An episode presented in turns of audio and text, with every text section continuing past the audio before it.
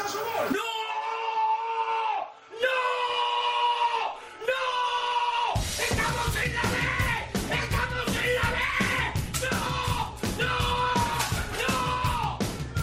¡No! ¡No!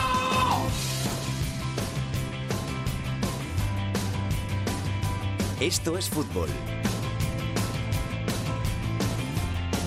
Con Alex Salguero. Hola, ¿qué tal? Muy buenas tardes a todos y bienvenidos una semana más a Esto es Fútbol, el rinconcito en cope.es para todo el fútbol de segunda, el fútbol de segunda B, el fútbol de tercera y el mejor fútbol femenino. Y esta semana también el fútbol de la Copa del Rey, porque han terminado los 16 avos de final. Ya conocemos a los 16 equipos que se han clasificado para los octavos de final y en esos octavos de final pues vamos a tener a cuatro representantes de los nuestros, dos de segunda división, dos de segunda B, el Formentera que ha pasado tras eliminar al Atleti de Bilbao, el Lleida que ha pasado tras eliminar a la Real Sociedad de Segunda B, tenemos de segunda al Cádiz que se cargó al Betis y al Numancia que se cargó al Málaga. Así que de todo eso vamos a hablar en este Esto es Fútbol y de todo eso vamos a hablar con la gente que siempre nos acompaña en este programa. Jorge Fernández, ¿qué tal? ¿Cómo estás? ¿Qué tal, Salguero? Muy buenas. ¿Todo bien? Todo muy bien. Beatriz Jarbajosa, ¿todo bien? Todo muy bien, muchas gracias. Miguel Sánchez, has vuelto una semanita de parón, de descanso. Hoy nos vas a hablar un poquito también de, de la Copa del Rey, del fútbol. Otra semana aquí al Tajo. Muy buenas. Hoy en la técnica tenemos al gran Hernández. Vamos con los titulares.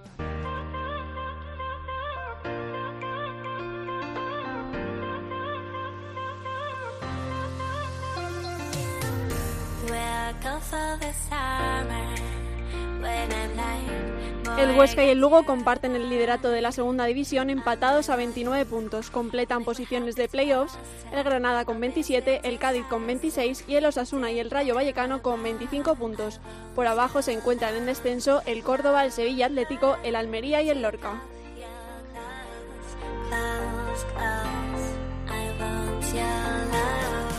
Fuenlabrada continúa líder del grupo 1 de Segunda B, en el 2 sigue en cabeza el Mirandés, en el 3 se encuentra en lo más alto el Mallorca y en el 4 hay empate a 27 puntos entre Cartagena y Marbella. En la Liga Iberdrola, undécima jornada a la que el Atlético de Madrid llega como líder con 28 puntos y 3 de ventaja sobre el Barcelona. Entre semana jugó la selección que sigue inmaculada en su fase de clasificación para el Mundial de 2019 de Francia tras ganar a Serbia 1-2 y a Austria 4-0. En la Copa del Rey pasaron a octavos de final el Formentera, el Cádiz, el Lleida y el Numancia cayeron eliminados Valladolid, Zaragoza, Tenerife, Ponferradina, Murcia, Elche, Fuenlabrada y Cartagena.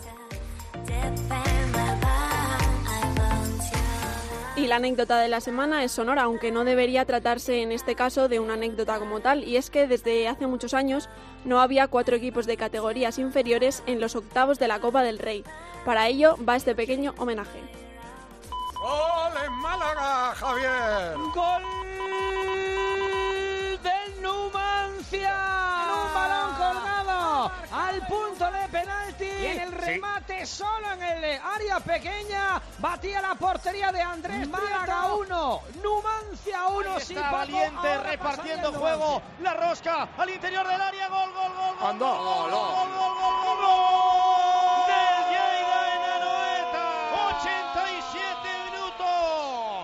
Atención porque el Lleida está ahora mismo en octavos de final de la Copa.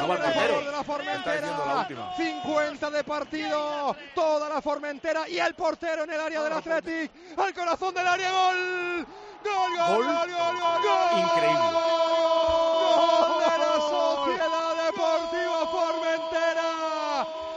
Épica. Se ha acabado el partido. Cae el Athletic en córner que remata, creo. Ojo al córner, el remate, gol. Gol. Lo canté. Escalante. Escalera. El de antes. Gol del Cádiz. El Betis es un desastre en defensa. Marca el quinto, sí. El quinto el Cádiz. 32 de la segunda parte. Betis 3. Cádiz 5.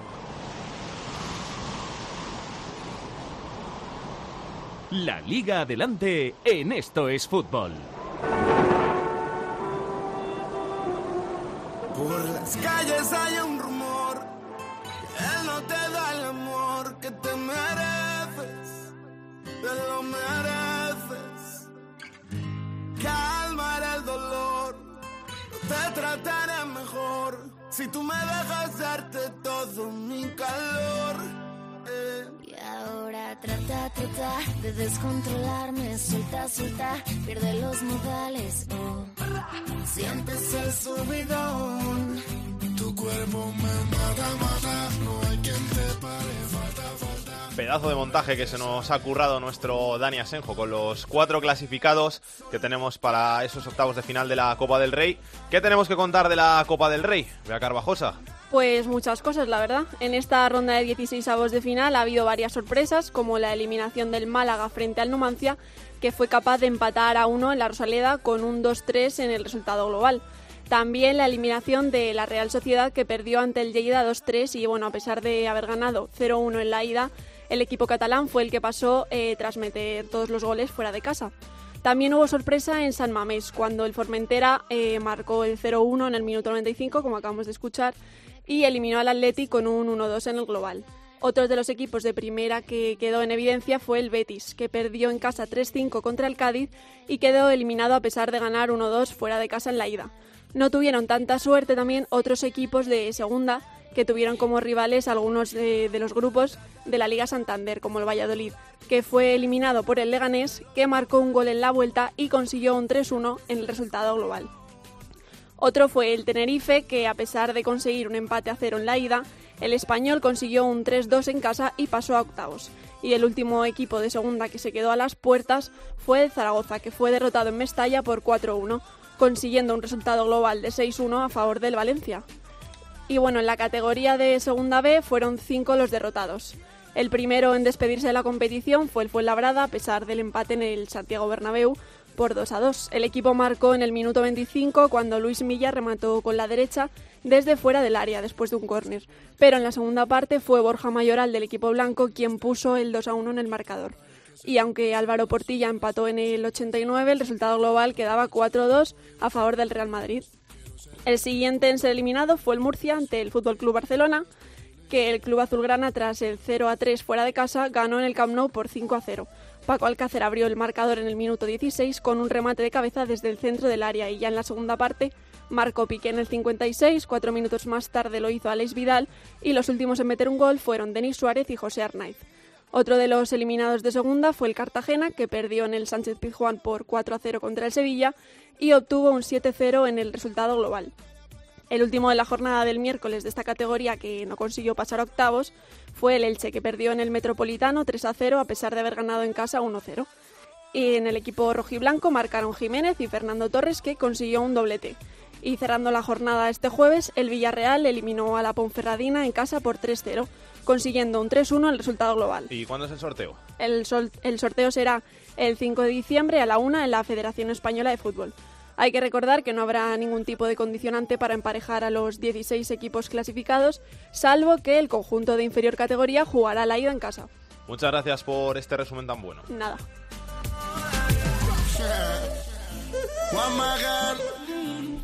El primero de los conjuntos de segunda división que consiguió su pase a esos octavos de final de la Copa del Rey fue el Numancia y vamos a hablar un poquito del conjunto soriano. Alfonso Blasco, ¿qué tal? ¿Cómo estás? ¿Qué tal? Muy buenas tardes.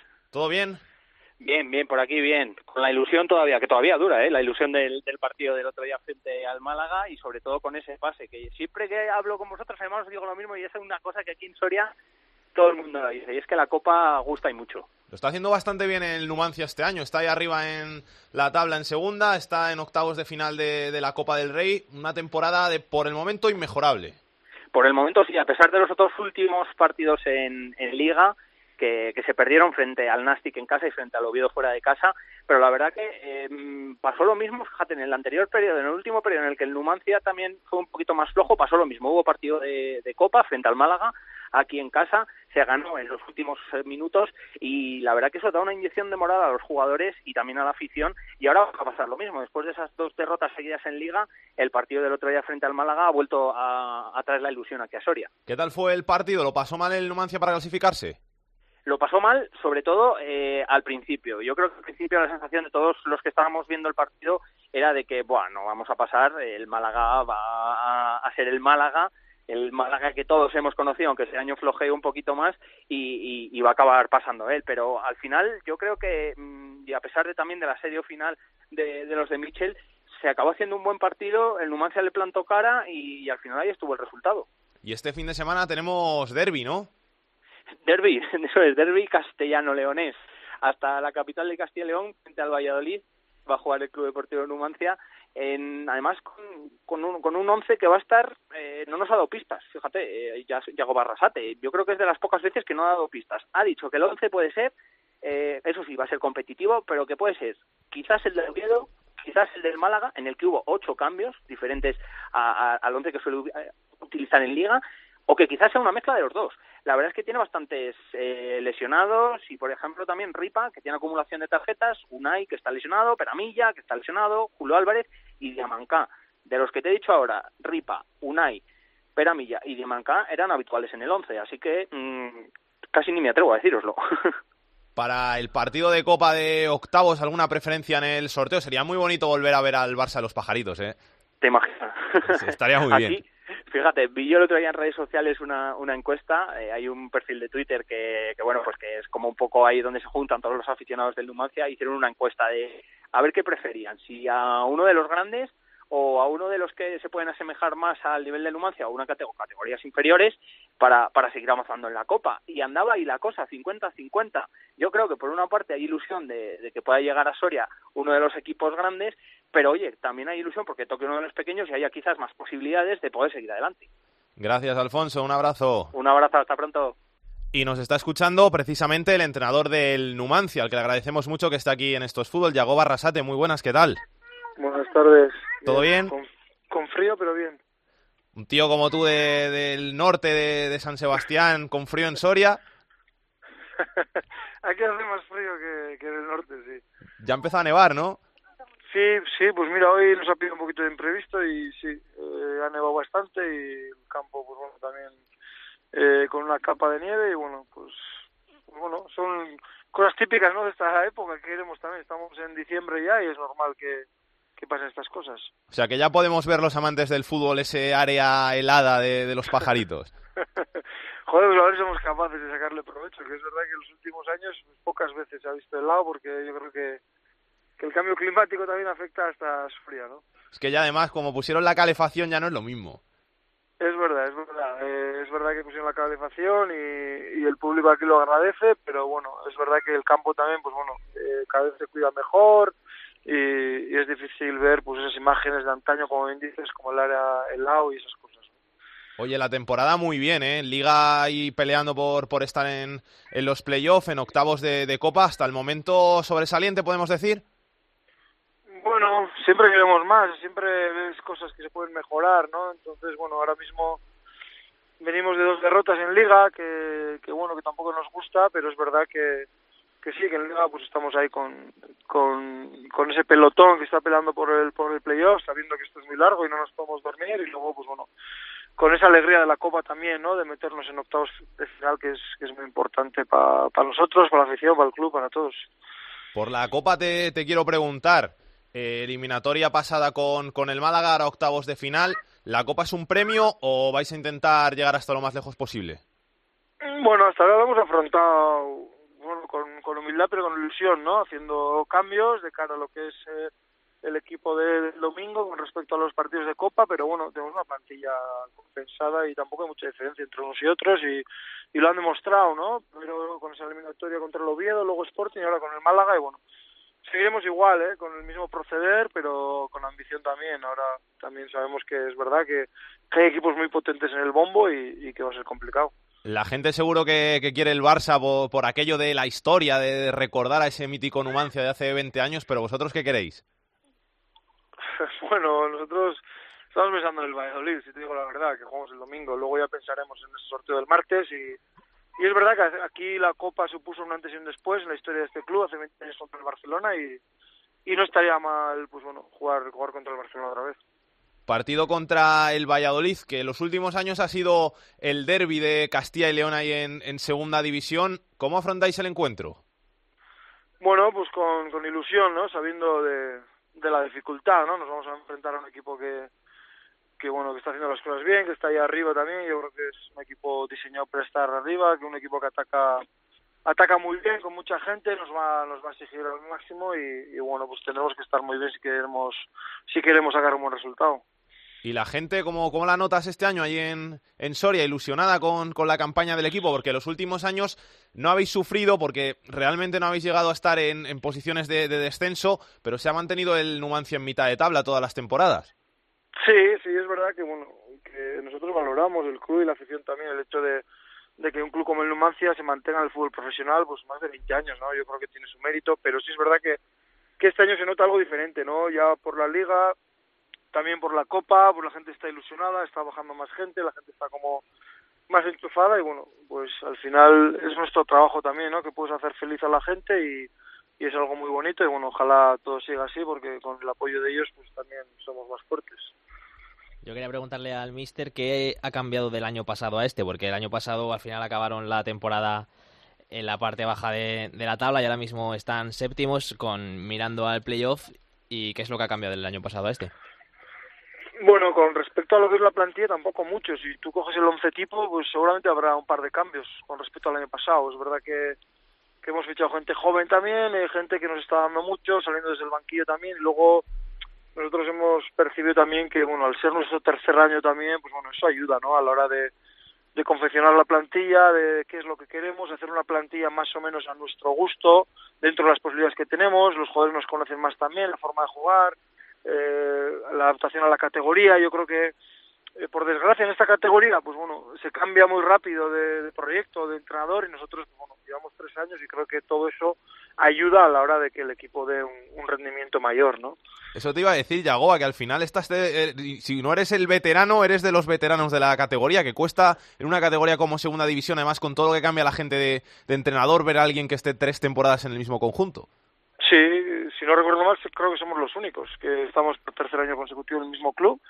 Eso indica cómo es la categoría, que es complicada, que hay mucha urgencia, que hay perspectivas altas, que hay mucho cambio y por eso te decía también que igual en cuanto a nombres o en cuanto a no sé, jugadores o igual pues no llama la atención los cambios que hayamos hecho, pero el hecho de, creer en un proyecto y nosotros también, pues bueno, de, de, conocer mejor a todo el mundo, pues eso hace que podamos estar mejor este año, pero bueno, sabiendo que, que todavía queda muchísimo y que esto puede dar muchas vueltas.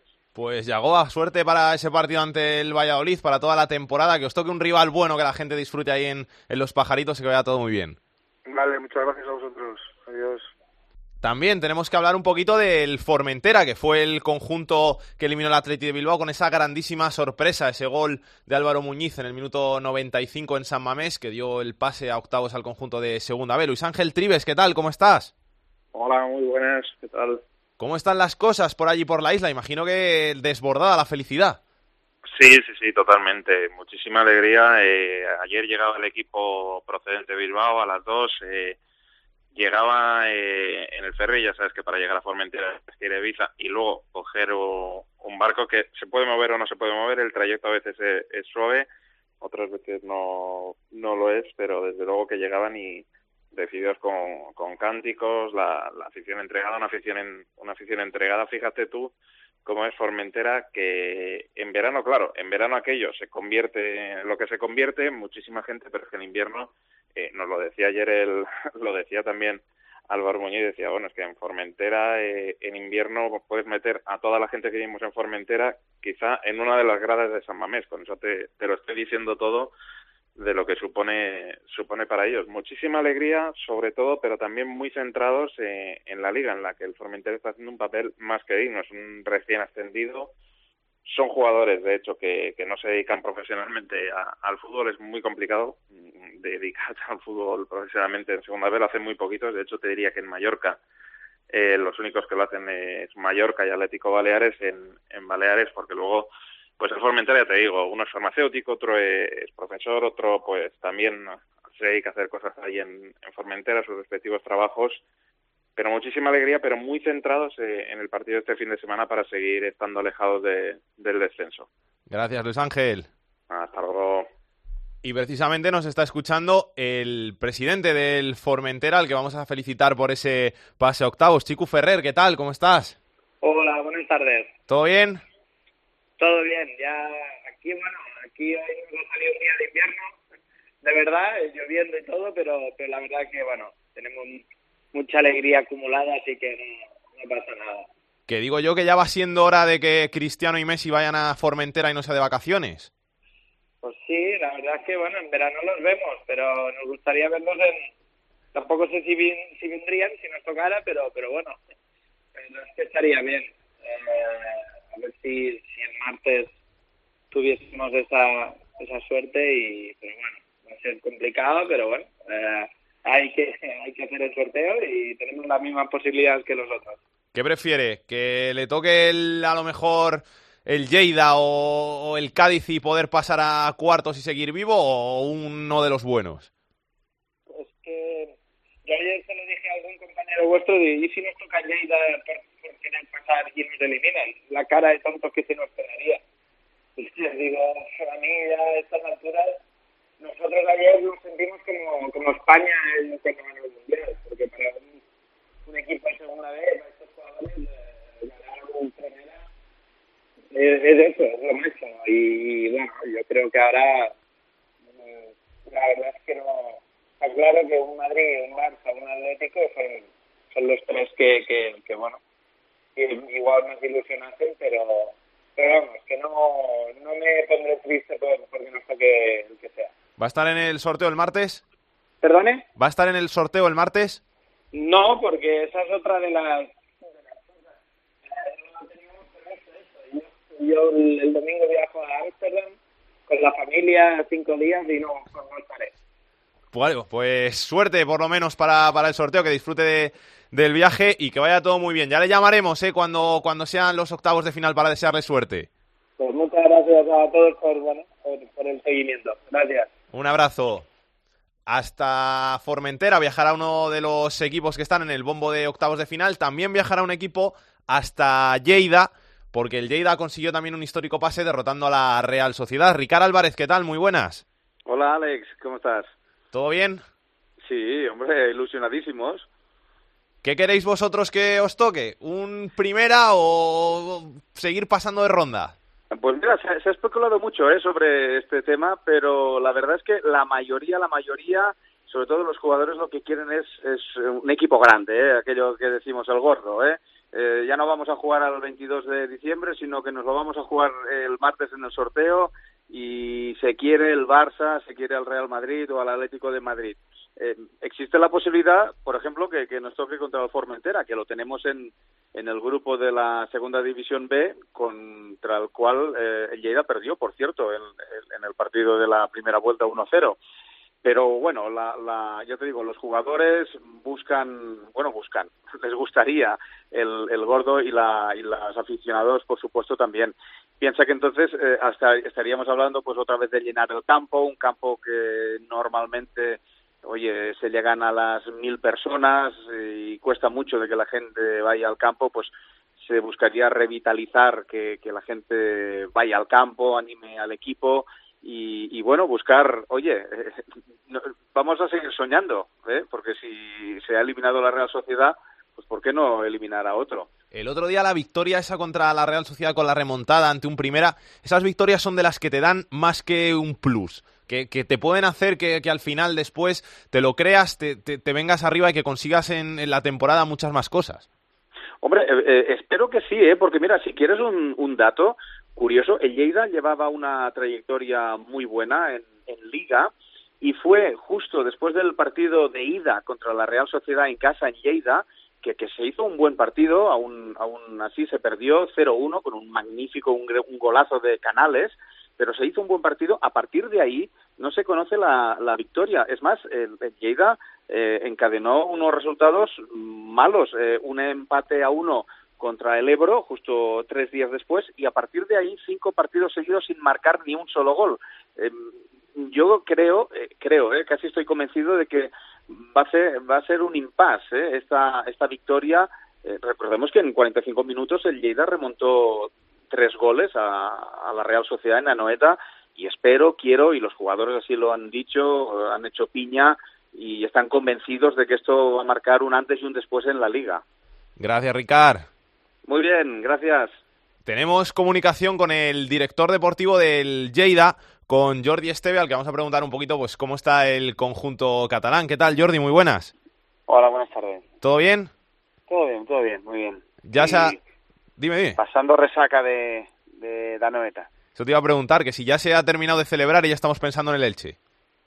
Sí, sí, sí, hemos de pensar en el partido del Elche, que es de donde vivimos, nuestra competición es la liga y, y nuestro- los objetivos que nos marcamos inicio de temporada basan en pasar el equipo por playoff y bueno, y, y la copa está siendo un regalo que nos tiene que servir, pero que no podemos olvidar que nuestra realidad es la segunda vez. ¿Esta victoria ante la Real Sociedad puede ser un acicate para volver a esas posiciones de, de la zona de privilegio de, en la liga? Sí, es, eh, bueno, ya lo, lo, lo que habéis dicho ahora mismo. Después del partido de la Real en casa, hemos cogido una mala dinámica y hemos estado cuatro o cinco jornadas sin, sin poder marcar un gol y vamos a campo de la Real a media noveta y en media hora somos capaces de, de, marcar tres goles. Bueno, esto ya sabes que el fútbol es un un factor muy emocional y más en, en jugadores de, de segunda división B y bueno, esperemos que, que, que nos sirva para esta remontada, para dar moral al equipo y que nos sirva para, para ganar el domingo a Leche y volver a, a la dinámica positiva que estábamos antes de empezar la, la eliminatoria de Copa. ¿Qué queremos el martes en el sorteo? Bueno, pues un equipo que, que llene que llene el Camp un equipo atractivo que, que nos sirva para promocionar al club, a la ciudad. Eh, y bueno, evidentemente esos, esos equipos tienen nombres, son equipos de Champions y evidentemente las preferencias aquí son Barcelona o Real Madrid. Al final, si te toca un Barça y un Madrid, después de haber jugado ya contra un Primera, ya eh, el presupuesto casi lo tienes cubierto, ¿no? Sí, evidentemente es una- la realidad de los equipos de segunda B es que los presupuestos son muy limitados, depende de factores eh, que bueno que varían a menudo y, y un, y un regalo como una eliminatoria contra un grande te garantiza pasar un año económicamente estable y bueno esperemos que, que bueno ah, ya, ya el año económicamente lo tenemos asegurado aunque que venga un regalo de estos, pues bienvenido es porque te permite tener más recursos y afrontar el futuro con, con más garantías. Pues Jordi, muchas gracias por pasarte por estos fútbol. Suerte para ese sorteo y suerte para el Lleida, lo que queda de temporada. Muy bien, gracias. El último equipo que no es de primera división, que estará en ese bombo de octavos de final, es el Cádiz, que se cargó al Betis después de ganar por 3-5 en el Villamarín en un partidazo de los de Álvaro Cervera. Rubén López, ¿qué tal? Hola Alex, ¿qué tal? Muy buenas tardes, ¿qué tal? ¿Cómo estáis? Yo seguro que peor que tú. Bueno, bueno, yo eh, la verdad es que contentos aquí, ¿no? La verdad es que muy contentos eh, porque ayer yo creo que esa, el Cádiz ha hecho historia, ¿no? Ha hecho historia en su más que centenaria vida futbolística, ha hecho historia porque lo decíamos hoy en nuestro programa local de Deportes Cope, ¿no? No es nada fácil marcar fuera de casa hoy en día en el fútbol cinco goles, más aún cuando estás jugando contra un equipo de primera división y tú eres de segunda y juegas eh, ante un Betis que tiene el octavo presupuesto de primera división, ¿no? O sea, que lo que ha hecho el Cádiz ayer en el Villamarín, en el Heliópolis, es historia, es histórico en un partido precioso que el marcador al descanso fuera 2-4 y a la media hora 2-3 dice mucho de lo que se vio ayer en el Villamarín, un Cádiz que realmente iba al, a enfrentarse contra el Betis a ver qué pasaba, sabía que estaba muy complicada la eliminatoria, sabía que llevaba un 1 a 2 de la, de la ida, que jugaba fuera de casa, contra un equipo de primera, con los menos habituales, eso que recordarlo, ayer el Cádiz salta al campo con un titular de la liga, con un solo jugador titular de la liga, con todas esas premisas, la clave cuál estaba, quizás adelantarse pronto en el marcador y así fue, barrar a los dos minutos, poner por delante al Cádiz y eso en un campo como el del Betis, como está el Betis, evidentemente pues esa presión local se vino en contra del propio equipo de Setién y a favor del Cádiz y a partir de ahí pues ya era un partido roto roto, ¿no? Y los partidos rotos el Cádiz con el contragolpe que tiene y con las armas defensivas, pues un equipo que se sabe manejar bien y lo dicho, se ha hecho historia, es que el Cádiz ayer ha hecho historia para un equipo que hace muy poquito estaba en segunda división B, marcarle cinco al Betis y colarse en octavos de final de la Copa, pues evidentemente es un hecho para, para no olvidarlo mucho tiempo, ¿no? Y cuidadito ahora con el Cádiz Rubén, ¿eh? que llega en el mejor tramo de la temporada después de ese pase a octavos. Cuatro victorias seguidas en segunda división, que eso es algo bastante complicado de, de conseguir. No empezó muy bien la temporada, pero es que ya le tenemos a tres puntitos del liderato. Sí, el Cádiz ha pasado por un poco, ha sido en lo que va de temporada Noria, ¿no? De un sub, sub y baja, ¿no? Porque es verdad que eh, se puso líder en la cuarta, quinta jornada, después se tiró ocho partidos sin ganar, que lo condenaron a la zona baja y ahora lleva desde en esta eliminatoria de Copa, en el mes que ha sido el mes de distancia entre el partido de ida y el partido de vuelta de ayer, en ese tramo el Cádiz no ha perdido, ha sumado cuatro victorias consecutivas y un empate y cinco partidos en los que no ha encajado un gol. Y eso, como tú decías, le ha hecho estar a tres puntos de, del liderato. La verdad es que está en un momento de dulce el equipo, más aún con lo de ayer en Sevilla. Y vamos a ver también qué es capaz de hacer ante el Albacete el domingo, que aunque, aunque no ha ganado todavía lejos el Carlos Belmonte en esta temporada, desde luego Álvaro Cervera no se fía y sabe, reconoce y afirma que lo importante no es lo de ayer, sino lo del domingo, que lo importante es la liga y ahí es donde el Cádiz tiene que amarrarse bien los machos y en la Copa pues seguir disfrutando lógicamente. ¿no? Gracias Rubén, un abrazo. Un abrazo, un abrazo.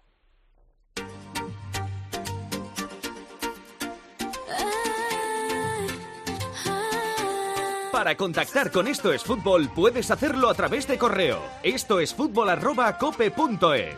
En Twitter arroba es fútbol cope. Y en Facebook, Facebook barra Esto es Fútbol. Ya hemos hablado de los cuatro clasificados para octavos de final, tenemos que hablar ahora de los que no consiguieron ese pase y vamos a empezar haciéndolo por el Fuenlabrada. Miguel, qué bonito es ver un equipo de estos modestos como el Fuenla plantando cara en el Bernabéu. Y qué bien juegan, ¿eh? Un equipo de segunda B que está ahí arriba del todo. Se plantó en el Bernabéu con un, con un resultado muy difícil de la ida porque perdió en el Fernando Torres 0-2 contra el Real Madrid y que, rival no el Real Madrid. Y se plantó en el Bernabéu y empezó adelantándose, todo hay que decirlo, con un golazo de Milla.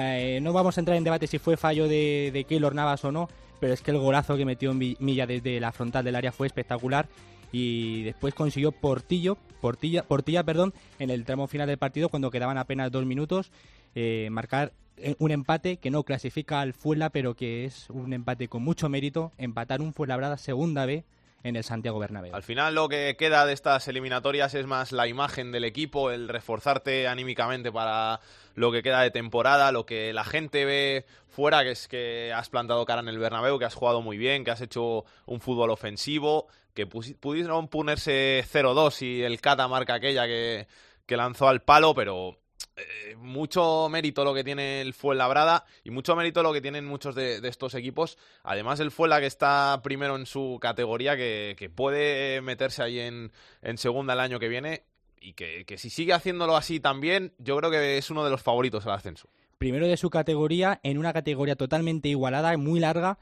y le está sacando ya en la jornada 16 cinco puntos al segundo, que es el Deportivo Fabril, que recordemos que también empezó como un tiro el campeonato liguero. Jorge, ¿tú quieres decir algo de esa visita del Fuenlabrada al Bernabéu? Sí, bueno, no es por quitarle mérito al Fuenlabrada, pero se juntaron en el hambre con las ganas de comer, porque al final el Real Madrid también jugó, vimos un partido muy ramplón de la segunda unidad, jugó bastante mal y de eso aprovechó fue Labrada y la verdad que la verdad que fue un espectáculo sobre todo para la gente que, que se visitó el Bernabéu en un partido histórico para el Fuenlabrada y la verdad que partidos así eh, sí que es para utilizar el hashtag la Copa Mola que utilizamos aquí en Cope o sea que un partido muy bonito sí Peor que el Fuenlabrada lo hizo el Murcia, que visitaba el Camp Nou y que se llevó una manita. Vicente Luis Canovas, ¿qué tal?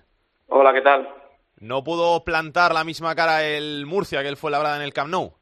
Pues no, el Real Murcia que además acudió con nueve jugadores suplentes eh, al partido del Nou Camp el pasado miércoles, evidentemente no lo hizo igual.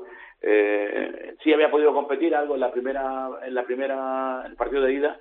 Eh, sí que es verdad que el Murcia aguantó pues casi 60 minutos, exceptuando ese gol de Alcácer, hasta que llegó el minuto 56 o así de la segunda del partido total, en el que Piqué puso el 2-0 y ya a partir de ahí fue mucho más fácil. Decía ayer incluso el entrenador del Real Murcia que el equipo había ido a Barcelona a intentar disfrutar con el balón y sufrir, sabiendo que iban a sufrir sin el balón y disfrutar con el balón, pero no dejaron de eh, sufrir continuamente incluso teniendo el balón, porque el equipo casi nunca mm, pudo hacer el fútbol que, que Real Murcia le hubiera gustado. Por tanto, creo que el Murcia pues eh, no estuvo ni mucho menos afortunado en el Nou el pasado, el pasado miércoles y ahora centrarse en la Liga, que es donde el equipo ha remontado el vuelo en las últimas semanas.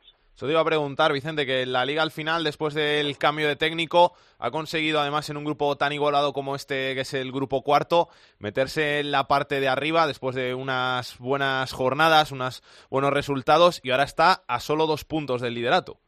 Sí, eh, cuando vino el Barça aquí, el Murcia estaba en puesto de playo de descenso, el puesto de playa de descenso. Y curiosamente, poco más de un mes después, el Real Murcia, de los seis partidos que había disputado, ganó cinco y se ha colocado a dos puntos del líder, que es el Cartagena, y a un punto de los playoffs de ascenso, que es el gran objetivo. Y desde luego, mm, la llegada del nuevo técnico debutó el partido antes del Barça, el partido en San Fernando, donde el Murcia perdió 3-2, y a partir de ahí pues remontó el vuelo. Solo perdió con el líder 2-1 en Cartagena y el Murcia en este grupo que está tremendamente bonito, este grupo cuarto de la segunda división B, pues se ha colocado a un punto y nadie podía pensar eso hace solo pues, tres semanas, ¿no? Pero el equipo podía terminar. Eh, cuando se llega al parón invernal, quedan tres jornadas para acabar la primera vuelta de la competición, incluso en puesto de playoff de ascenso, algo impensable hace un mes. Gracias, Vicente. Un abrazo. Otro para vosotros. El tercero que se medía a uno de los grandes era el Elche, que cayó derrotado por 3-0 en el Wanda Metropolitano ante el Atlético de Madrid. ¿Qué tal, Gerotormo? ¿Cómo estás? Hola, ¿qué tal, Alex? ¿Qué tal? ¿Cómo estás? Buenas. ¿Qué sensaciones sacamos de ese partido?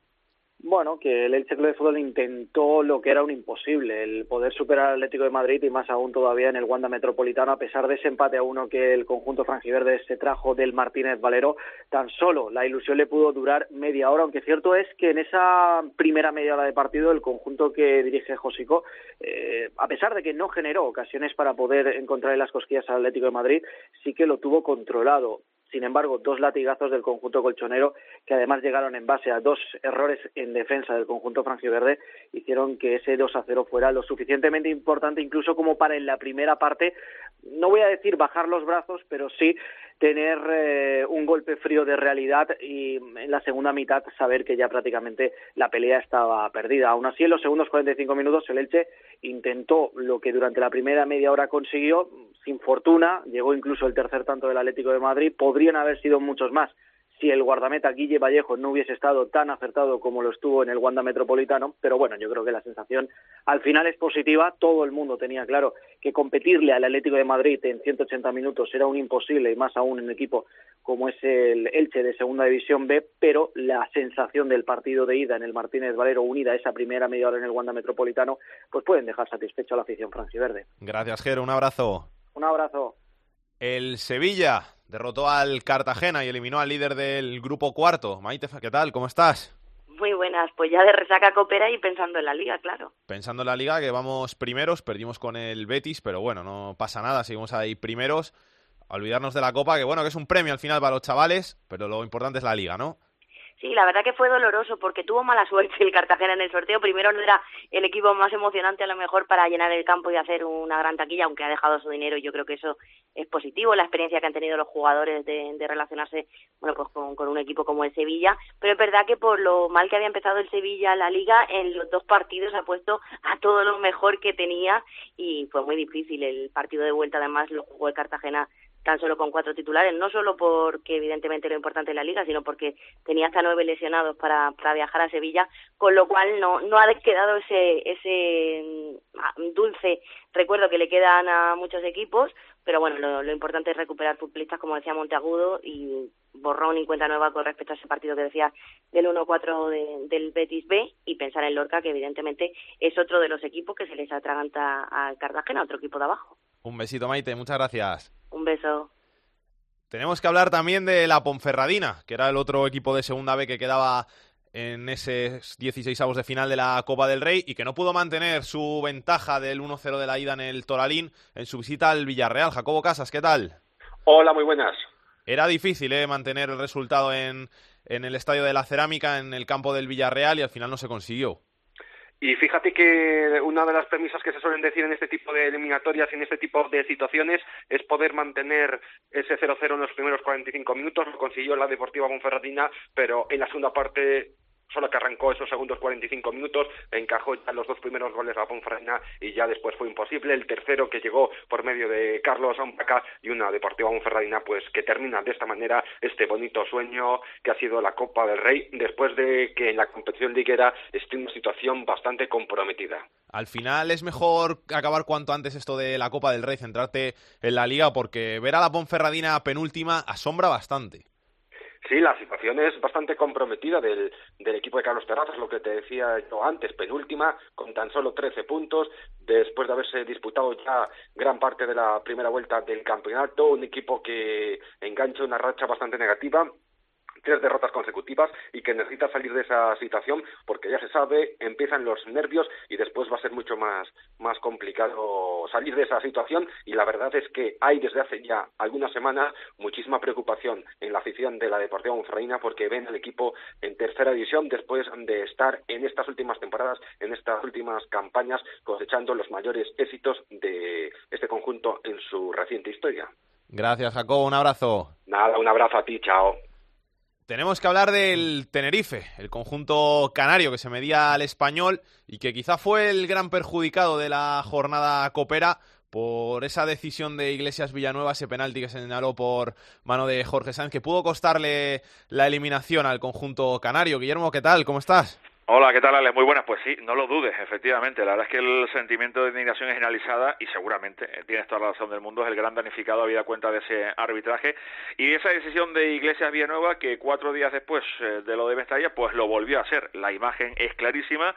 La mano del defensa central del Club Deportivo Tenerife, de Jorge Sáenz de Miera, es por lo menos dos metros fuera del área y nadie se explica en la isla de Tenerife cómo es posible que este hombre pitara penalti en un momento del partido en el que el Tenerife va 0-1 con ese golazo de Brian eh, Acosta En el que el equipo de José Luis Martí tenía bien encarrilado, teniendo en cuenta que tenían frente, lógicamente, un equipo de primera división, pero es que con esa decisión cambia completamente el devenir de los acontecimientos. Empata Gerard ejecutando la pena máxima, llega después un zurdazo tremendo, imparable de Esteban Granero en la segunda parte, casi casi lo dejaba sentenciado Sergio García al borde del final, pero ya en el tiempo de alargue, pues Juan Carlos eh, volvía a colocar el 3 o 2 el marcador. Evidentemente, el sentimiento, como te digo, de cabreo en la isla es tremendo, las redes sociales echaban a Isla ya eh, echaban fuego al descanso del partido en la isla y hay un sentimiento, bueno, en una temporada en la que el Club Deportivo Tenerife se había marcado también la Copa como un objetivo, porque sabes que llevamos mucho tiempo sin, sin ver un partido de Copa aquí en Rodríguez López, por fin lo logramos este año pasando las dos primeras eliminatorias y hombre, queda una sensación desde luego de enfado, agrio, en tanto en cuanto el Club Deportivo Tenerife después del cero en la ida y con esa eh, primera, primeros 35 minutos parecía que tenía posibilidades de estar en el bombo de octavos de final. Gracias, Guillermo. Un abrazo. Un abrazo. Hasta luego. El Zaragoza, que fue eliminado por el Valencia, perdió 4-1 en Mestalla. Vamos a ver qué sensaciones dejó ese partido, Anabad. Hola Alex, ¿qué tal? Pues la verdad es que aquí las sensaciones algo decepcionantes después de esa eliminatoria de Copa ante el Valencia. El resultado fue de 0 a 2, como ya sabéis, en la ida en la Romareda. El equipo ahí sí que mostró una imagen más o menos competitiva, sobre todo en la primera mitad y hasta que Marcelino tuvo que tirar de sus grandes estrellas como Guedes, eh, Solero, Rodrigo. Pero la verdad es que en el partido de vuelta en Mestalla, el Real Zaragoza no fue rival para un Valencia que ya sabemos es el equipo más en forma ahora mismo del fútbol español. Al final un resultado de 4 a 1 que no cumplió las expectativas del míster de Nacho González, porque bien es cierto que nadie esperaba remontar la, la eliminatoria, pero al menos sí que quería Nacho que su equipo diera una imagen mucho más competitiva. Hemos encajado cuatro, por lo tanto no hemos, no hemos competido todo lo bien que, que queríamos, ¿no? La sensación de que en muchos momentos hemos estado bien, pero, pero en definitiva, desde luego que hay diferencia entre entre unos jugadores y otros, por eso paso están las categorías y, y, la calidad individual, pero, pero yo creo que demasiado fácil, en algunos goles demasiado fácil y en una zona donde no podemos, hay que sellar, sellarla, ¿no? No, no podemos dar tantas facilidades, ¿no? Esperaba Nacho González que el Real Zaragoza siguiera con las buenas sensaciones que él cree mostró el equipo en aspectos defensivos ante el Reus. Un partido que te tengo que decir, aunque Nacho parece que salió contento de él, eh, la sensación de la afición y de aquí, de todo el entorno zaragocista, es que el equipo sigue sin encontrar esas buenas sensaciones que sí que tenía en el comienzo de campeonato. Bien es cierto que ante el Reus se dejó la portería cero, pero poco más. El equipo siguió sin tener eh, nada de finalización, apenas le llegan balones a Borja Iglesias y por muy buenas maneras que, que, tenga el delantero del Real Zaragoza, la verdad es que si no le llegan balones, pues difícil lo tiene. El ataque por bandas, esa combinación que tenía el Real Zaragoza, esa subida de sus laterales, es algo que se ha perdido en las últimas jornadas, así que el equipo necesita volver a recuperar el rumbo, volver a tener esa identidad que Nacho González le había dado al equipo en las primeras jornadas de liga y que empiecen a llegar también los resultados, porque recordemos, el Real Zaragoza está ahora mismo en liga solo tres puntos por encima de las posiciones de descenso, muy alejado de sus objetivos a comienzo de temporada y el calendario que tiene por delante no es nada sencillo. Tiene, antes de que acabe el año, tres partidos fuera de la Romareda, Sporting, Albacete y Valladolid. Y por aquí, por Zaragoza, se pasará el Cádiz, así que casi nada. Y tenemos que hablar por último del Valladolid, que quedó apeado en estos 16 de final de la Copa del Rey por el Leganés, el conjunto madrileño. Diego Rivera, ¿qué tal? Muy buenas. Hola, ¿qué tal? Muy buenas. ¿Cómo está el Valladolid? La verdad es que atravesando probablemente uno de los peores momentos de la temporada, porque sí que es verdad que lo de la Copa del Rey no importaba demasiado, pero en Liga la racha no es buena, tan solo una victoria en los eh, últimos eh, siete partidos de Liga y se empieza a cuestionar ya ligeramente el estilo y la forma de afrontar los partidos de Luis César San Pedro. Este domingo ante el Numancia partido fundamental, sí que es cierto que por puntos y por posición en la clasificación el equipo está cerca, queda muchísima liga además, pero las sensaciones ya digo empiezan a ser un, eh, un poco peligrosas y los tres puntos ante el Numancia calmarían todo, eso sí, un resultado negativo haría otra vez que el nerviosismo aflorara en el José Zorrilla. Gracias Diego, un abrazo. Hasta luego. Chicos, ¿cómo habéis visto estos 16 de final de la Copa del Rey? ¿Algo que queráis decir? Pues yo siento pena, yo siento pena por el formato de la Copa porque podrían ser más los equipos que están ahí en octavos de, final de la Copa del Rey y finalmente solamente son cuatro, como hemos contado aquí. Yo creo que si se cambia el formato a partido único, equipos de primera división sufrirían muchísimos más en sus partidos. Yo, eh, la verdad es que estoy satisfecho porque a pesar de lo que hablamos del formato, que es un secreto a voces y que todo el mundo lo pide a gritos, que habría que cambiarlo, a pesar de eso, pues bueno, hemos visto buenos partidos, hemos visto al Fuenlabrada plantando cara en el Bernabéu, hemos visto al Formentera, al Lleida, al Cádiz dar la sorpresa y clasificarse y a pesar de eso, y a pesar del formato, a pesar de con el viento en contra, hemos visto buenos partidos y hemos visto sorpresas y yo creo que yo por lo menos estoy satisfecho con lo que hemos visto esta semana. Vamos a hablar un poquito de la segunda división. Liga Adelante.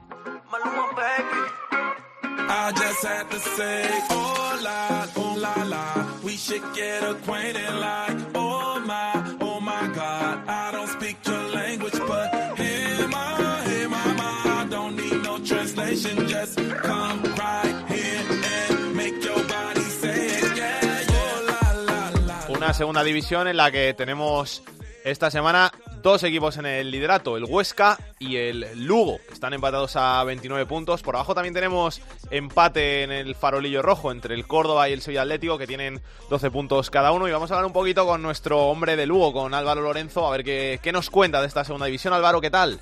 ¿Qué tal, Alex? Vuelve el Lugo al liderato, ¿eh? Sí, ah, por cierto, antes que nada os estaba escuchando con ese debate, sé que valoras mucho mi opinión, para mí el formato de Copa es el peor posible. Ahora, hablando ya de, hablando del Lugo, pues pues sí, ha vuelto al liderato, una racha de dos victorias consecutivas y sobre todo esa gran victoria ante Osasuna, que es uno de los equipos también más fuertes de la liga.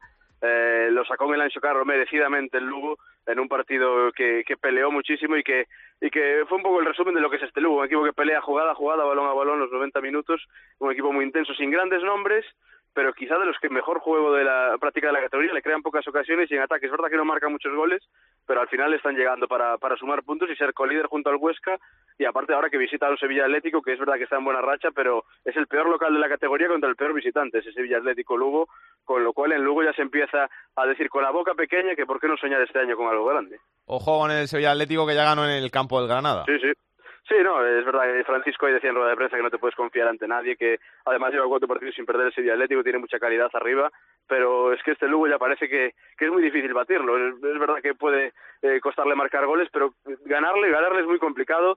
Eh, fuera de casa, ya te digo, uh, lleva 13 puntos, casi tantos como el Ancho Carro, y además un dato muy curioso, contra los equipos de, de abajo, contra los 10 últimos de la tabla, ha jugado 7 partidos y ha ganado los 7, con lo cual no cae en la relajación con los equipos de abajo y al final domina los partidos y, y está haciendo un fútbol muy efectivo y cuesta mucho, ya te digo, crear ocasiones, marcarles goles, porque además Juan Carlos está imperial en la portería, con lo cual yo creo que ya no es la sorpresa de esta categoría este año en Lugo, sino que ya es una, una realidad, un equipo que todo el mundo está empezando a respetar y que empieza a entrar en las quinielas, por lo menos para luchar por el playoff. ¿Algo que quieras decir de segunda, algo más? Ya está el Cádiz ahí arriba, que es lo que quiero resaltar yo. Sí, te, ya te iba a decir, Cádiz y, y Rayo están subiendo poco a poco posiciones, aquí todo el mundo está está apretando y al final yo creo que este año va a ser uno de los que más equipos tengamos eh, en esa lucha por los playoffs, porque también va a estar el Tenerife, el Valladolid, al final van a ir recuperando posiciones, los tres descendidos Sporting eh, eh, Granada, también el Numancia, yo creo que va a haber muchos equipos este año, de, los 10-11 primeros veo a pocos que se vayan a descolgar, bueno, siempre puede haber alguno, pero ni veo no veo a ninguno que vaya a sacar muchos puntos, no veo a un levante, eso está bastante claro, por lo menos hasta ahora, y en cambio veo a pocos que se vayan a descolgar. Yo veo una lucha muy bonita por los playoffs y quizá, y como indican los números, que son los, los líderes son de los que menos puntos llevan a estas alturas eh, comparados con otras temporadas, que va a ser una de las ligas más igualadas por arriba e incluso por abajo también, que hay, que hay un buen carrusel de equipos, o sea que, que está preciosa la segunda división con partidazos este fin de además. Un abrazo Álvaro. Otro. Chicos, ¿algo que queráis vosotros decir de segunda división? Sí, hablamos de partidazos. El primero el sábado a las 6 de la tarde, un partido que bueno ya se vivió la temporada pasada en no, va a ser la primera vez que se va a vivir en segunda división esta de el año pasado el Granada está en primera, pues un partido que subieron cuando subió el Rayo a primera, también subió con el Granada y mañana se vuelven a ver las caras en, segunda división.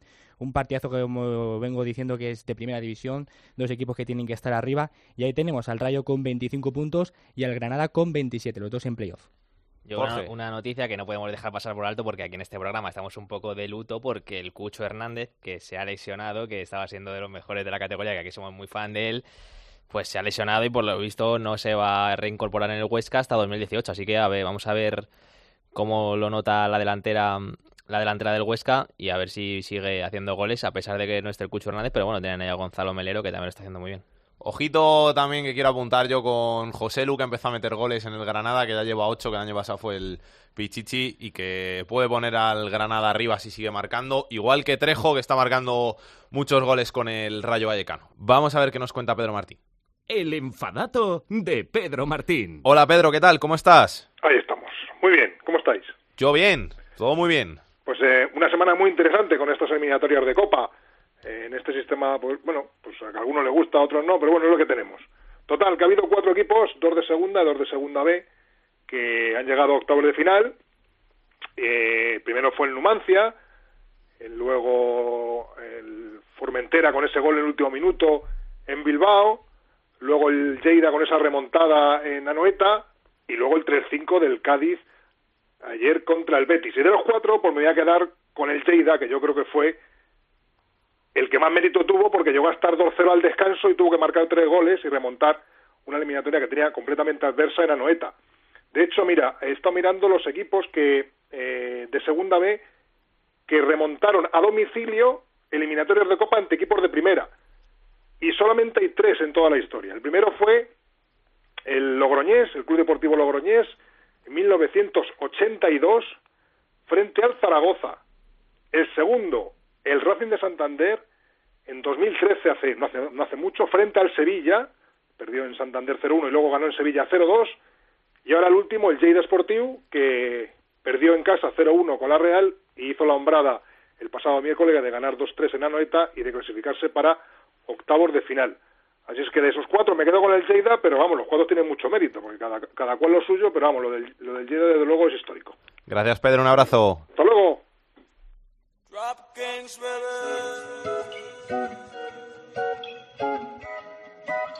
La segunda B en Esto es Fútbol. Ay, baby, tu sensualidad.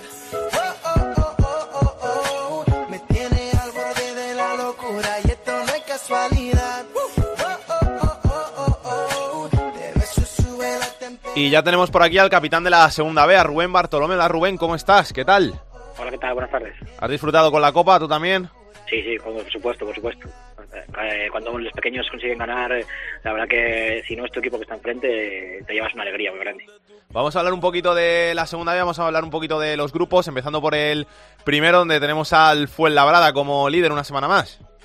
Sí, bueno, una jornada con muchísimos empates en el, en el grupo 1 y bueno, el Fuenlabrada no pasó del empate, pero tampoco la mayoría de sus perseguidores, así que al final el, el Rayo Majadahonda podemos decir que es el gran vencedor de, la jornada, se mete en la tercera posición, aprovecha el, empate del Fuenlabrada, aprovecha el empate entre el Fabril y, el Celta B y bueno, pues es, es el único de los de arriba que suma y luego, bueno, por abajo quizá destacar también eh, la victoria de la gimnástica segoviana una derrota en 10 jornadas. Eh, después de ser colista durante la gran mayoría de- del inicio de la liga, bueno, pues eh, consigue una, una buena racha, ¿no? aunque ha sido muchos empates por, por el camino, pero bueno, ya está a las puertas de la salvación con 16 puntos empatado con, con los equipos de abajo.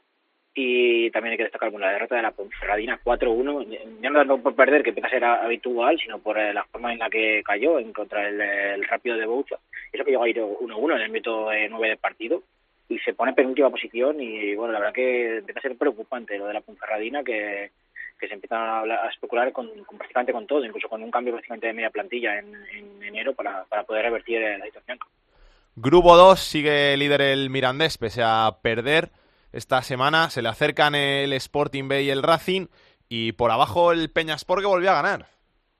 Sí, bueno, eh, derrota del eh, Mirandés, eh, que es eh, quizá la principal noticia, pues solo ha caído en un, en un partido ante la Real Sociedad B, era un buen equipo la Sociedad B, que llama ya a las puertas del playoff, está quinta a, un punto, y bueno, eso lo aprovechan el- los perseguidores del Mirandés, porque to- todos sumaron, ¿no? El Sporting B le costó bastante, pero bueno, se, se deshizo de, de la Unión Deportiva La Uniñez, también ganó el Burgos eh, a domicilio, y, y bueno, pues eh, están eh, más cerca del Racing fue el otro, pero bueno, empató, solo, solo sumó un puntito porque se lo quitó el Tudelano en el 92, 93 creo que era, y bueno, se comprime mucho lo de arriba, ¿no? Era, era muy líder, pero ahora ya está el Sporting y el Racing están a, tres puntos de- del Mirandés y bueno, el Burgos un pelín más descolgado, eh, encabezando una, una revolución de, de los modestos, se podría decir. Y el Peñaspor, bueno, pues que está en... eh, entre comillas, en racha, ¿no? Eh, ha, ha empatado ante los equipos que le precedían, como el Caudal y, el Lealtad, y esta semana, bueno, ganó 1-0 al, al Osasuna B, un Osasuna B que también se mete en problemas, se mete en, eh, en descenso, y la verdad que, bueno, después de estar prácticamente desahuciados, bueno, pues tienen a 10 puntos a, la,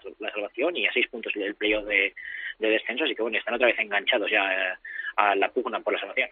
En el grupo 3, Rubén, te voy a preguntar por la tabla de goleadores, porque me parece un poco raro que a estas alturas haya un tío con 16 goles, como es Enrique del Cornellá, y otro con 15 goles, como es Rafa Mir.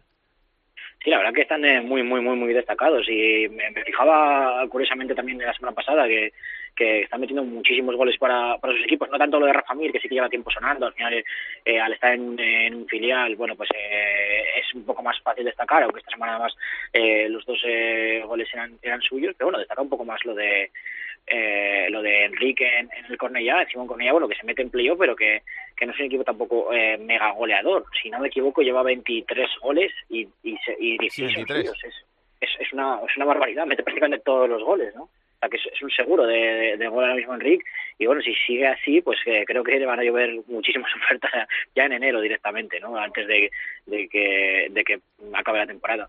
Y bueno, en lo, en lo deportivo, bueno, pues el Mallorca que, que sigue líder, no, no pasó del empate esta semana eh, frente al Olot, pero bueno, sigue con 13 puntos de ventaja ante el ante el Villarreal B. Una semana, o una semana también está del, del grupo tercero con muchísimos empates. Empataron prácticamente todos, lo que son eh, tres victorias solo en, en la liga, la de la, del Ontinyent, la del Llagostera y la del propio Cornellá con doblete de Enrique. Así que bueno, se movió muy poquito la clasificación. Por arriba se movió muy poco y pues por abajo lo mismo, aunque bueno, como, decía, el, ahí estaban el, el Llagostera y, el Ontinyent que también están en, bueno, está arriba, está el Llagostera abajo y es el único que sale un poquito de, la quema pero bueno, no se mueve mucho la clasificación, así que una jornada que le ha venido bien al Mallorca y no le viene tan bien al Zenit en puntos. Grupo cuarto, donde todo sigue igualado. Cada semana está más igualado, por decir algo. Sí, se puede decir que el Murcia ya está ahí, ¿no? Ya decíamos la semana pasada que se estaba acercando, que se metía cerca del playoff y bueno, volvió a sumar eh, los tres puntos, en este caso ante el eh, ante el Badajoz y bueno, ya es quinto y, y está llegando a las puertas de, del playoff. Está acostumbrando el, Murcia a hacer arranques muy malos de, liga en las últimas temporadas y acabar metiéndose en playoff. Creo que los, los aficionados grana- granas quieren un poco más de tranquilidad en los principios de liga, pero bueno, si, si al final es el playoff, pues eh, ni tan mal. Y bueno, de nuevo otra vez, eh, bueno, comprimido como siempre, ¿no? Entre Cartagena líder con 27 y el Ecija décimo con 24, pues hay tres puntos, están de todos y no se cierra ahí la cosa, así es que de abajo está el Mérida y el Melilla con 23, con 22, San Fernando con 22, al final están todos eh, muy, muy, muy juntos, donde está un pelín más eh, separada la clasificación, y bueno, por abajo el Las Palmas Atlético que, que sigue con, eh, con 7 puntos y, y el Lorca Deportiva con 11, que son quizás los únicos que están así un pelín desenganchados de todo el mundo, pero bueno, si dentro de lo negativo que es la situación, si al Lorca, penúltimo, le dicen que tiene a 16 puntos el primero, pues no es tan dramático, porque significa que están todos en un pañuelo, aún así. Gracias, Rubén. Un abrazo. A vosotros, adiós. Chicos, ¿queréis decir algo de la segunda vez? Sí, yo quiero decir una cosa interesante para este fin de semana. Pues en el grupo primero de los madrileños son siete equipos y este fin de semana se enfrentan seis entre ellos. Real Madrid Castilla contra el Sanse, el Navalcarnero contra el Atleti B el Rayo, y el Rayo Majadahonda contra el Fuenlabrada. Pues estaremos pendientes de esos enfrentamientos entre los equipos madrileños y la semana que viene lo contaremos aquí en Estos Fútbol.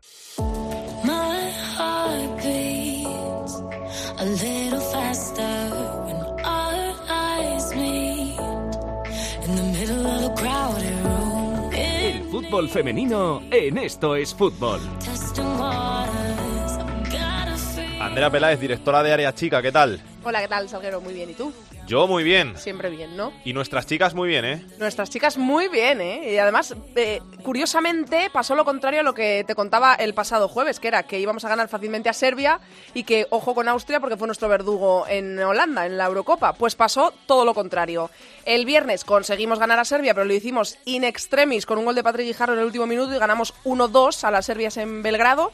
Y en Mallorca, en Somos, pasó todo lo contrario y vencimos por cuatro goles a cero eh, a Austria, así que España va por muy buen camino y con muy buen pie hacia el Mundial de Francia 2019. En la liga que tenemos. Pues mira, regresa la Liga Iberdrola después de este parón de selecciones y estamos muy pendientes de lo que hagan los dos, eh, bueno, iba a decir los dos líderes de la costumbre, no, los dos Ya no, ya eh, equipos que están en lo más alto de la tabla. Líder el Atlético de Madrid en solitario, que va a recibir en casa el domingo a las 4 al Sevilla, que está decimotercero, es un recién ascendido, recordemos, y el Barça, que tiene tres puntos menos que el Atlético de Madrid, va a recibir en casa, los dos juegan en casa, el sábado a las 4 al Betis, que está décimo, está pasando por un momento un poquito irregular. El Betis viene de tres derrotas porque se ha medido a Atlético de Madrid, Valencia y Athletic de Bilbao, que son también tres eh, equipos fuertes de la Liga Iberdrola, y veremos qué es lo que hacen estos dos equipos. También tenemos al, eh, al colista y que se va a enfrentar al segundo, empezando por abajo de la tabla. Real Sociedad en casa va a recibir al Zaragoza, que es el colista de la clasificación, así que veremos si se mueve la tabla en esta jornada 11 de la Liga Iberdrola. Muchas gracias, Andrea, un besito. A ti, Salgue. ¡mua!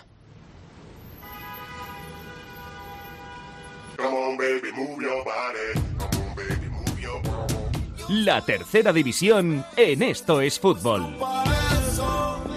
Hacer que sude si estoy en la habitación.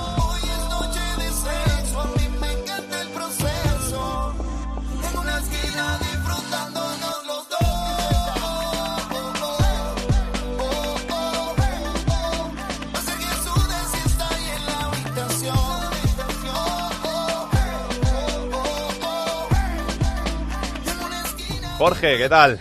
Te ¿Qué tal, toca. Sí, pues vamos con la tercera división, que aunque esta semana ha quedado un poco encumbrada por el sorteo del próximo Mundial de Rusia y por la disputa de la Copa del Rey, pero también hay que hablar de ello como todas las semanas. Mira, te cuento, los equipos más goleadores siguen siendo los dos conjuntos del grupo de La Rioja del 16, que son el Calahorra con 60 goles y el Logroñés, que tiene 59, los dos equipos que llevan toda la temporada disputando un mano a mano tremendo en ese grupo.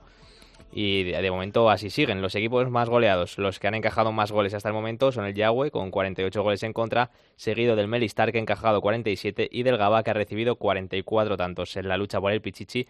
Ojo porque ha habido cambios, aunque sigue siendo el máximo goleador de la categoría Rodrigo del Calahorra con 18 goles, seguido por Adai del San Fernando que lleva 17 después del partido que hizo este fin de semana y de Imanol del Logroñés que ha marcado ya 15 goles.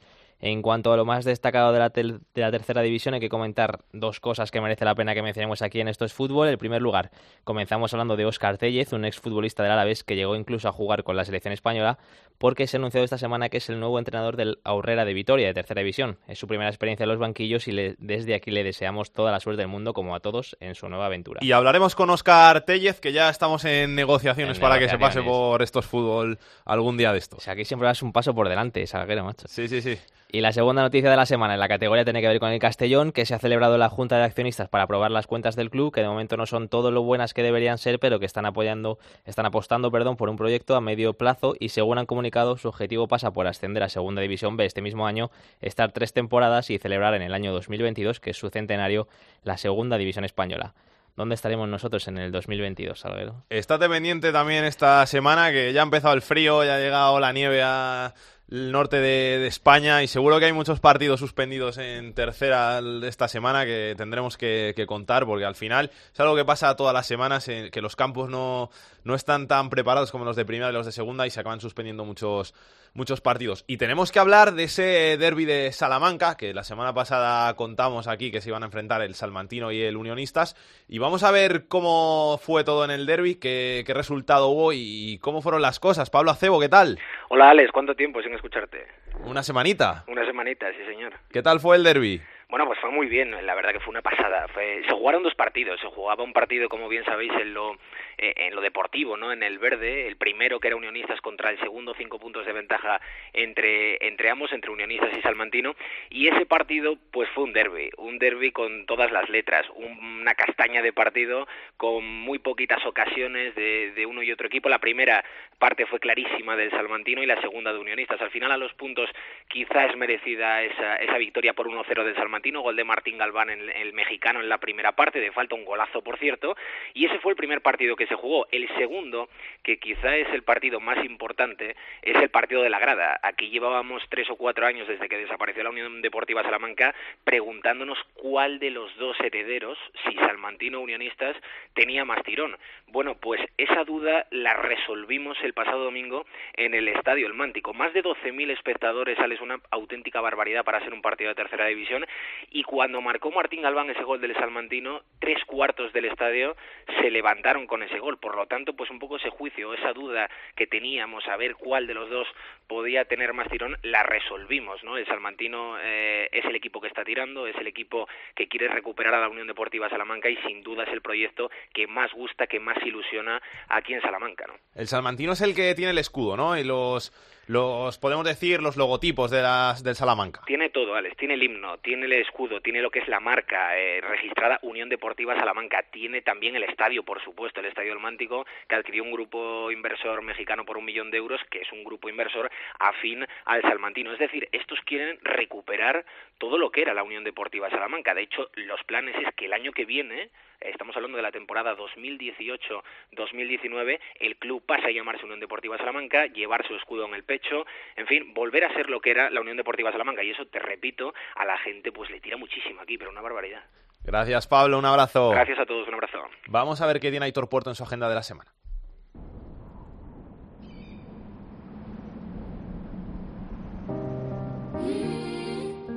Comenzamos el repaso a la agenda futbolística del fin de semana con la segunda división, jornada 17, los dos grandes partidos. El primero, el Huesca líder, recibe al último, al Córdoba, el sábado a las 4 y el sábado a las 6, el sexto, el Rayo, recibe al tercero, al Granada. En la segunda división B, jornada 17 para los cuatro grupos. En el grupo 1 destacamos el partido entre el tercero, el Rayo Majadahonda, que recibe al líder, al Fuenlabrada. En el grupo 2, la Real Sociedad B, quinta, recibe al Sporting B, segundo. En el grupo 3, sexto contra quinto, Hércules contra Ontiñén. En el grupo cuarto, el Lorca Deportiva, que es penúltimo, recibe al líder, al Cartagena. En la tercera división hemos fijado la mirada en el grupo 16, jornada 17 también, en este caso partidazo entre el primero y el segundo, el Calahorra, que recibe a la Sociedad Deportiva Logroñés. Y acabamos el repaso a la agenda deportiva de fin de semana eh, con la Liga Femenina el sábado a las 5 y media, Valencia Español, o lo que es lo mismo, cuarto contra séptimo. Y si tú la ves, ve y dile, vine a buscar lo que se llevó.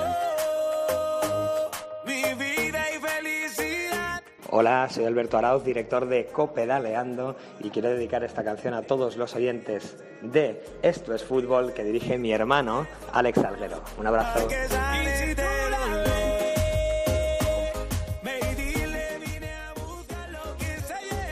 Este, si tú no estás, de Nicky Jam, que es la canción que nos ha dedicado nuestro Alberto Arauz. Desde aquí le mandamos un abrazo muy grande a Arauz, a Javier Pascual y a Adrián Gil, que son el tridente que forma Cope Daleando aquí en cope.es, la cadena Cope, y que seguro que vuelve muy prontito a subir uno de sus podcasts, que está la gente del ciclismo deseando escuchar al contador contando qué hace después de retirarse, analizar el recorrido del Giro, del Tour. Somos muy del ciclismo y somos muy de, copedaleando.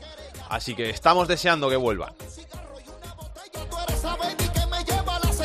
mi flan de coco. Me pone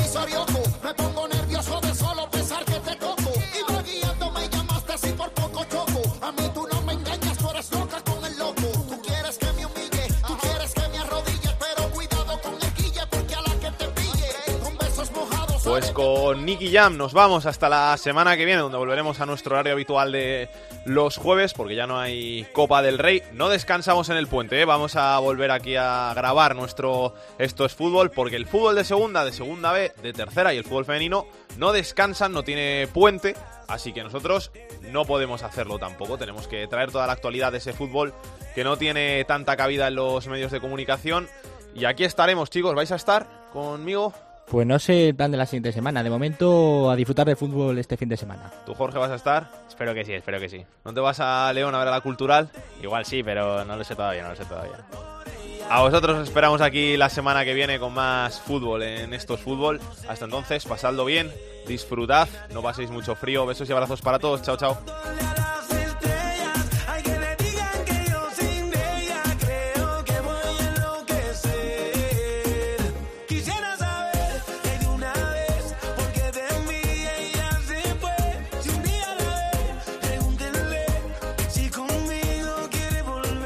Para contactar con Esto es Fútbol puedes hacerlo a través de correo. Esto es fútbol arroba. En Twitter arroba es fútbol cope. Y en Facebook, Facebook barra Esto es Fútbol.